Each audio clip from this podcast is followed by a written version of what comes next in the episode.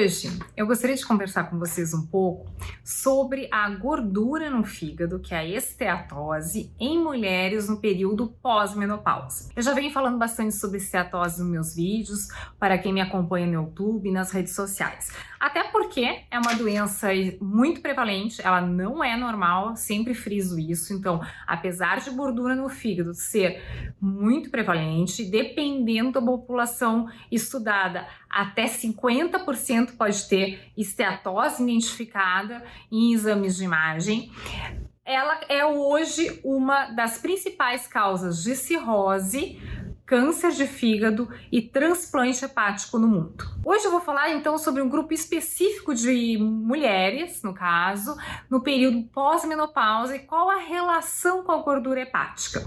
Isso é o dia a dia do hepatologista. A gente é, atende muitas mulheres nesse período de pós-menopausa. A menopausa tem uma idade média de 51 anos. E o que, que acontece nesse período? Ocorre uma deficiência de hormônio feminino, que são os estrógenos. E eu vou falar para você justamente a relação dessa deficiência hormonal com o surgimento de esteatose. A esteatose, ela está associada ao acúmulo de gordura corporal, principalmente ao acúmulo de gordura visceral, que é aquela famosa barriguinha, que aumenta o acúmulo de gordura no fígado. A mulher no período pós-menopausa, ela tem uma diminuição do metabolismo, ela tem uma diminuição do estrógeno que favorece esse acúmulo de gordura visceral. Se sabe que homens é, o sexo masculino é um fator de risco para ter esteatose, para ter doença hepática gordurosa não alcoólica. E o risco, a incidência de esteatose em homens é maior que em mulheres, no período fértil, na idade reprodutiva. Quando chega o período de pós-menopausa, então acima dos 50 anos, em média nas mulheres, essa diferença entre os sexos desaparece, o que leva a crer que provavelmente a deficiência hormonal está relacionada a essa questão de acúmulo de gordura corporal, ao desenvolvimento de doença hepática gordurosa não alcoólica. Uma questão importante de se falar é que mulheres com esteatose têm mais risco de desenvolver cirrose que homens no período pós-menopausa. Se sabe que os estrógenos têm um potencial benéfico no fígado, que inclui inibição, ele diminui a chance de dar cicatriz hepática, que é a fibrogênese. O que, que é isso? É, como eu comentei em outros vídeos, quem tem esteatose, um percentual de quem tem esteatose, que é em torno de 25, 30%, desenvolve inflamação no fígado pela gordura, que é a esteatohepatite.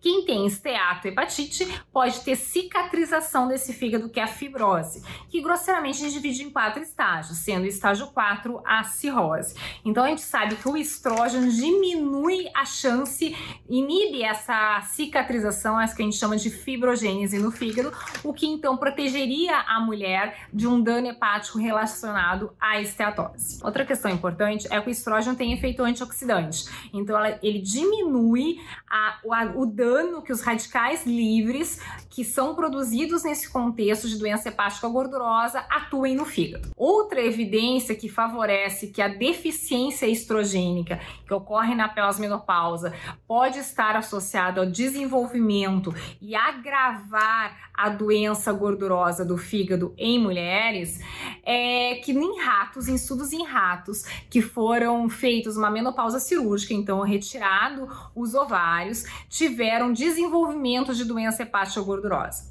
No entanto, nos estudos em humanos não houve uma correlação entre o nível de estrógeno com o surgimento da doença hepática gordurosa não alcoólica, que é a esteatose por acúmulo de gordura corporal, uh, nem com relação ao surgimento de cirrose. Então não tem, não tem essa relação nível de estrógeno ou deficiência de estrógeno, intensidade da deficiência de estrógeno com o grau de lesão hepática. Então, favorece que a gente sabe que o estrógeno tem um papel protetor no fígado, mas a deficiência estrogênica ela não é suficiente para causar dano hepático ou esteatose hepática. O que se acredita é que a deficiência estrogênica é mais um fator que favorece o depósito de gordura no fígado, que favorece a esteatohepatite associadas ao aumento de consumo de produtos industrializados, ao sedentarismo, ao colesterol elevado, a fatores genéticos, ao uso de álcool. Então, é, todos esses fatores associados que, que estimulam o depósito de gordura hepática nas mulheres pós-menopausa. A grande dúvida é o seguinte: será que as mulheres que estão nesse período de pós-menopausa, que tenham sintomas de deficiência estrogênica, por exemplo, os famosos calorões, podem fazer uso de terapia de reposição hormonal? E a dica é que sim. Então, do ponto de vista do fígado, não tem contraindicação de mulheres no período pós-menopausa de fazer terapia de reposição hormonal, caso esteja indicado pelo seu médico. A terapia de reposição hormonal, que não vem o caso aqui, ela tem uma série de contraindicações, de riscos que pode levar Pro fígado é protetor. Então, em relação à doença hepática, não é contraindicado. Por outro lado, a terapia de reposição hormonal, ela não é considerada um medicamento que é dado com, com objetivo preventivo de doença hepática gordurosa não alcoólica ou de doença hepática gordurosa, pelo menos nesse momento. E nem ela é indicada como tratamento.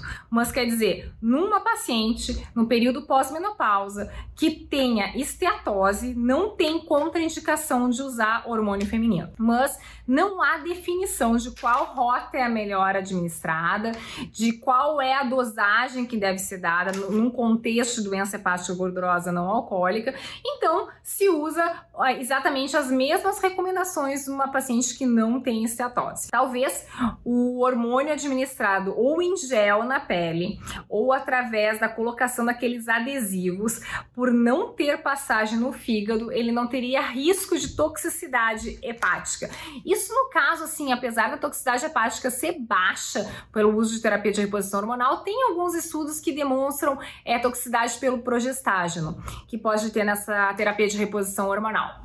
Mas, em princípio, então, mulheres que têm esteatose, estão no período pós-menopausa, podem sim usar hormônio feminino, e essa é a grande dúvida, dúvidas inclusive de muitos colegas ginecologistas e esse era o recado que eu queria dar para vocês hoje e espero ter ajudado e aguardo as dúvidas, questionamentos de vocês. Estou sempre à disposição, tanto no meu canal do YouTube quanto nas redes sociais do Instagram, do Facebook, do LinkedIn.